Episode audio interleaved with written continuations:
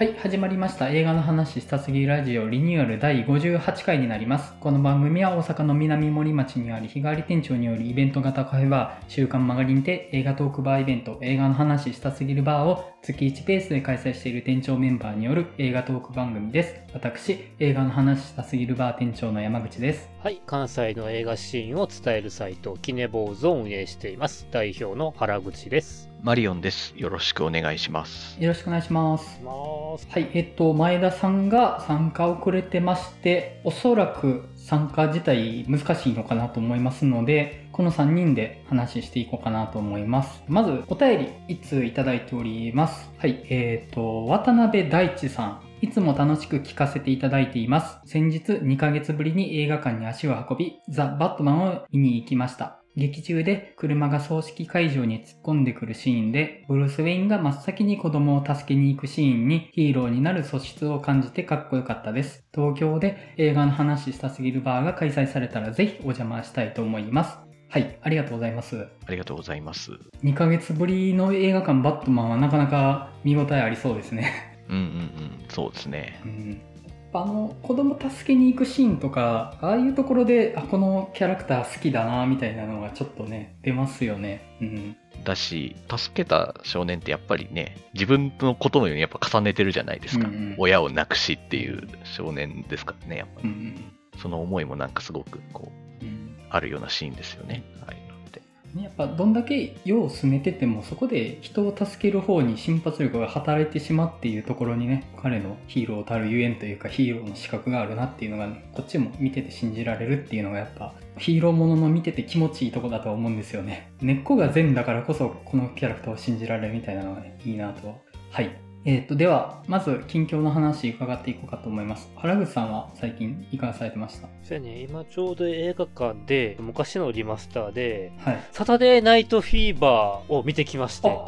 マジですか？いいっすね。はい。いいですね。あのうんうんレスターリマスター版を、まあ、妻と見てきたんですけど、はい。もともと作品自体は見たことなくて、はいはいはいや、あの、サタデーナイトをフィーバーするだけの作品じゃなかったんだと。なんか僕も見てないんですけど聞いた話だと意外と暗い話っていうのは聞いたことがあったんですけど。まあ、その、フィーバーする前後、やっぱ青春のう、ん。あの、お話があって、結構なかなか最後切ないなっていう。う。んあー。だからそこにね、ビージーズの名曲が流れてくるっていう、うん。うんうんこういう作品だったんだっていう驚きがうんありまして。ねサタデーナイトフィーバーあとフラッシュダンスもやるでしょ？はい、フラッシュダンスも、はい、あの、この収録日の後の週末にやるので、またね、ね妻と行ってこようかと。はい。いいですね。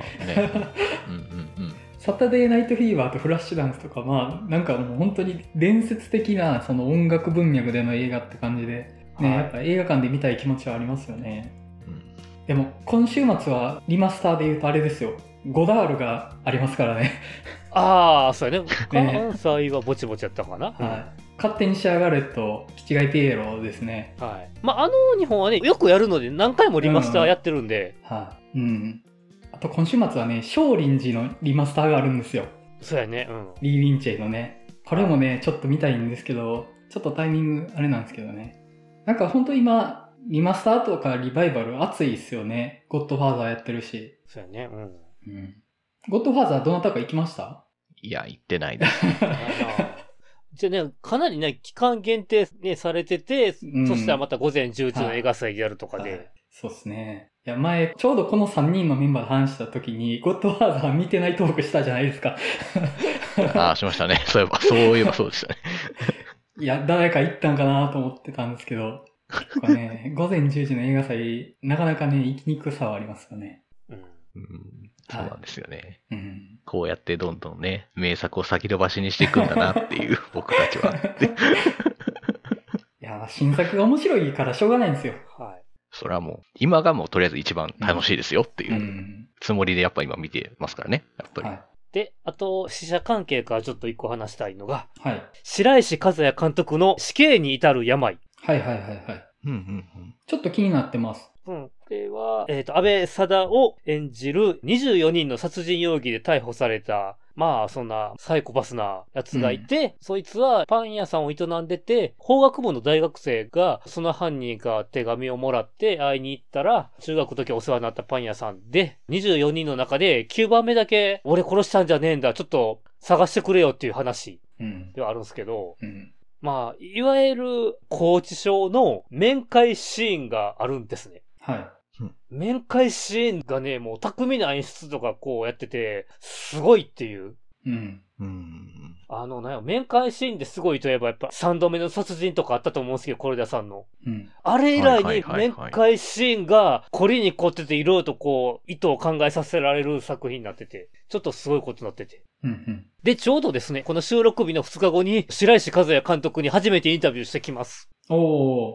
ええねえ、白石監督って、映画監督として頭のいい人じゃないですか。うん。やっぱり。だからもうこの面会シーンでかなりもうこう読み取っていろいろとこう頑張ってインタビューしてこようかなと思ってます。はい。骨は拾いますんで、頑張ってきてください。はい。骨は拾いますまあ、でもあの、このラジオでも全然話せる価値のある作品だと思ってますんで、はい、ご意向のほど、はい。うん。良さげっすよね。はい。このノリ、割と4人とも好きなタイプですし、うんうんうん、ね、サスペンス系って。はい。はい。ちょっとまた近づいてきたら検討してみましょうか。えっ、ー、と、この作品は5月の13やったかな ?5 月の13。あ、あ、失礼。えっと、5月の6日の公開です。うんうん、5月の6日。はい。はい、金曜日。ちょっと覚えときましょうか。はい。はい。マリオンさんは？そうですね。僕は、えっと、やがて海へと届くっていう映画と、モービウスを見ました。はい。はい、特にちょっと、やがて海へと届くは良かったですね。うん。うん。かまあね、あの、主演が岸由紀乃と浜辺美波っていう、まあまあ、それはもう、キャスティングだけでちょっともうこれ勝ちでしょみたいな感じの映画ではあるんですけど、監督が僕、中川龍太郎なんですけど、僕ちょっと好きな人で、うんうん、なんかね、ちょっとこれ僕見ながら、もうめちゃくちゃこれあの、新海誠の君の名にめっちゃシンクロニシティがある映画やなって思いながらちょっと僕は見ちゃいましたね、これは本当に。うん、うんなんというか、まあ、その浜辺美波が親友役で出てくるんですけど、岸井ゆきのの。はい、で、浜辺美波はもういない存在として、まあ、うん、映画の中に登場するんですけど、うん、なんというか、そのいない人の空白の部分を、あえてこの映画埋めにかかるんですよ。絶対誰も知り得ないようなところをあえて描いてて、ははそのなんかエゴみたいなところがまあよくやるなって思ったのと、で、そのなんかもう誰も、もう会うことのできないあの人の思いみたいなものが、まあどこか世界のどっかに転がってるんじゃないかっていう、そういうなんか願いというか理想みたいなのにこうだんだん着地していく物語になっていて、なんかちょっとそれは僕はなんかちょっと君の名で、ある種運命から逃れようとする二人の話から、まあそこがちょっとある種の二人の運命という名のもとにまあエゴイスティックな感じでこうハッピーエンドに向かっていく感じに僕はちょっと結構似てるなって僕は思って、うん、なかなか僕はこれ面白い映画やなと思いながら見てました。うんうんなんかすごい話題になってますよね。うん、あの、好きな人は本当に好きって感じの話題になり方かなって見てて思ってたんですけど。うん、うんまあちょっとまあその空白の部分をあえて埋めるっていうのが本当にまあだいぶエゴたっぷりなので、うんうん、まあなんというか、まあそこに結構拒否反応を示してる人もいるかなというところもあって、まあ確かにそれはそうやなっていうのもあるんですけど、うん、うん、ですね。やっぱりどんなにやっぱ友達とか親友であっても、やっぱりその人の片面しかやっぱわからないよねっていうところだし、うん、本当になんか他人のことを真にやっぱわかることってやっぱできないよねっていう立場がやっぱこの映画結構通底してあって、だからこそその、あえてその空白を埋めたいみたいな。願いみたいな理想みたいなのがちょっと込められてて、僕はまあちょっとそこに、ああ、ちょっと深海誠イズムを感じてしまうなというふうに僕はちょっと思いましたね。うん。うんうん、なるほどですね。ちょっとだけ話ずれちゃうんですけど、はい。あの、ジャンププラスでで読み切りが載った藤本達樹先生の僕のエリっていう漫画があって、読みました？はい。僕読みましたよ。ちょっと。あれも、うん、その、個人の記憶っていうものを映画が上書きしていくっていう側面のある話で、うん、まあちょっと、あの、その話聞いて少しだけ思い出したりはしたんですけどね。うんうん。うん、そうです。うん。やっぱりなんかまあ、失ってしまったまあ悲しみとか、うん、まあ喪失って、まあずっと向き合っていかないといけないと思うんですけど、うん、まあそれは向き合っていくっていうのは前提で、けどやっぱりあの人はこうだったんじゃないかって思いたいよね。そうすることでなんか生きてた証ってどっか自分の中に残るし、なんかそういうものになんかこう生かされてるんじゃないかみたいな気持ちになるっていうか、うん、うん。で、やっぱその漫画のあの、さよならエリーの方も、すごく そう。まあ、かなり、あの人すごいなと思うんですけど、本当になんか、表現者のなんか圧倒的なパワーで本当ねじ伏せてくるじゃないですか。うん、本当に。うん、なんかもうそれで全て書き換えてしまってるぐらいの勢いというか、うん、まあ、そこに僕もなんかもうまんまとねじ伏せられつつも、なんか結構そこでやっぱ、その圧倒的なパワーによって打ち消された何かが本当に良かったのかみたいな風にもやっぱ同時にも思う作品で、なかなかちょっと、まあ、ツイッターでめちゃくちゃバズってて、なんか、ツイートしたくなる気持ちはあったんですけど、僕はあえてちょっとそれをぐっとこらえて自分の中で煮詰めていこうかなっていう感じにちょっと今してますけど。うん、結構ね、藤本達樹先生の作品って、ものづくりの暴力性みたいなのを含んでる話だなって思うんですよね。うん、で、またそのね、ヒロインがいつも映画が好きなんですよね。あの人の漫画のヒロインって、いつも映画が好きで、その作者本人も映画好きだけど、なんだろう、サブカル好きにめっちゃ刺さっちゃうというか、ちょっと同時にね、あざとさも感じるんですよね、その、サブカルに寄せてる感じが。そこがね、あの、歯がゆくも刺さっちゃうっていうところでね、痛がゆい感じでいつも読んでますね、先生の作品は。すいません、話ずらしちゃいました。ああ、いえいえ、はい、いや、まあやっぱ、僕もあの漫画、僕も興味深くとかめちゃくちゃ面白く読んだので、やっぱり、うん。で、やっぱね、やっぱ参考もとか僕のエリーじゃないですか、みたいな話とかあって、はい、ああ、そっか、もう本当この人映画好きやな、ってかもう完全にこっち側の人やなと思いつつも、なんかそういう表現者の持つパワーとか、なんかもある種物語論みたいなところで、まあそういう話めちゃくちゃ大好きですけど、うん、ふと我に返ると結構暴力的やなって、やっぱすごくまあ、うん、思い返されるというか、うん、なんかそういう意味でも本当なんか、で、しかもやっぱこれが無料でみんなが見て、うん、もうこれをみんななんか、何か言わなきゃっていう気持ちにさせられてしまうぐらいのパワーがあるので、本当に、うん、あの人すごいわという、うん、地元助けってすごい人やなってやっぱ僕も思いますしね。うん。とうん、はい。モービウスはどうします？話、話されます？モービウスは、いや、いいです。なんかあの、まあ、ツイート拝見してうん。あまあまあ、はい。っていう感じだったんで。まあ、そうです。はい。あの、僕のツイートを見てもらえばわかると思うんですけど、まあ、まあ、いい加減にした方がいいんじゃないですか、ソニーっていう感じは受けましたっていう、はい、だけです。はい。で、あと、一応あの、最近ちょっと、マールピングドラムの方をちょっと見始めましたっていう。まあ、映画の方が4月にあるので、まあ、せっかくやし、この機に見てみようかなと思って、今ちょっと見進めてます。来ましたね。はい。どこら辺まで行ってます？今12話まで、もう半分ぐらいは見てるんですけど。はい、じゃあもうエンジンはかかってますよね、そこまで行ったら。もうもうもうもう、そうですね。うん、まあどんな話やねんって最初は思ったんですけど、うん、もう、すごい設定を持ったキャラクターが出てきたなっていう、まあ序盤は思ってたんですけど、うん、とあるキャラクターとかが。けど、まあそれがどういうゆえんでこう繋がっていくのかみたいなのをまあ12話でこういろいろ出てきて、でまた確かこれも一回ピングドラムの話チラッと出たじゃないですか。確か窓マギの話の時かなんかにチラッと出たような気がしたんですけど。そうです。はい。僕がそこを関連づけた話しました。うん。で、それがやっぱりその東日本大震災後。はい。の話として、で、それがまた運命論みたいな話をジュニアの見てる範囲でですけど、まあやってて、なんかこれの流れの果てになんか君の名とかってあったんじゃないかなってちょっと僕も思いたくなるぐらいのこう、うん、なんか流れみたいなのをちょっと僕は感じちゃいましたね。うん。なんかそう、本当に運命っていうかもう本当僕たちは何者でもないって、なんか運命を変えられるようなすごい力を持った人間じゃないっていうのを本当になんかまざまざと見せられるし、うん、けど僕たちはその運命に固執してしまっちゃうんだみたいなところで、うん、うん、また結構大きなことが結構起きたりするので、なんかやっぱりどうしてもちょっと震災の後にマールピングドラムという運命論の話があって、その後何年かした後に君の名はが出てきてっていうのは、まあ結構重要な流れなんじゃないかなっていうふうにはちょっと思いながら見てました。あのマギとピングドラムは本当にむちゃくちゃ大きい作品だと思ってるんですよね。アニメ史上でもマイルストーンなんじゃないかなと僕は思ってるんですけど、はい。うん。あの、楽しみにしてます。見終わるのを。わかりました。はい。で、その次にウテナを見てもらうことを楽しみにしてます。そうですね。ちょっとその流れになるかなって感じがしますけど、はい。はい、うちにはウテナの原作漫画があるよ。あ、マジですか？うん、妻のやつが。ね、ああ、あ、奥様、ウテナお好きなんですね。はい。ああ、今度バー連れてきてください。うん、あの、僕、オープン時間中ずっとウテナの話、奥さんとしてますんで。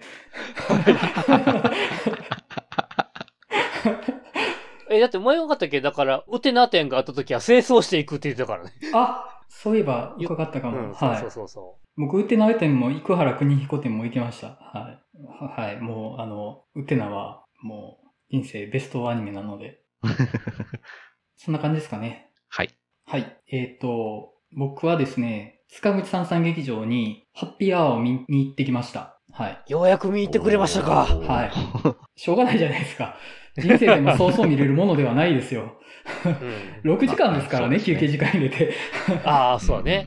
はい。5時間17分。うん。あのー、本当に僕が見てる浜口竜介監督作品って、えっ、ー、と、ドライブ・マイ・カーと寝ても覚めてもと偶然と想像だったんですけど、全部の要素が入ってたなと思いました、本当に。全部入ってるって感じで。だから、ハッピーアワーってそういう映画学校のワークショップで撮った作品なんでしたっけ？はい。だからあそこにその浜口監督の基礎体力みたいなのが詰まってるんだなって思ったんですよね、見てて。うん、で、あそこからそういう劇映画的にちょっと研磨していくと、寝ても覚めてもとか、ドライブマイカーになったりとか、あとその、ハッピーアワーが5時間今日ある中から、ちょっとその、コンセプトを持って抜き出すと偶然と想像の3部になるかなって思ったりはして、本当にエッセンスがむちゃくちゃ詰まってましたかね。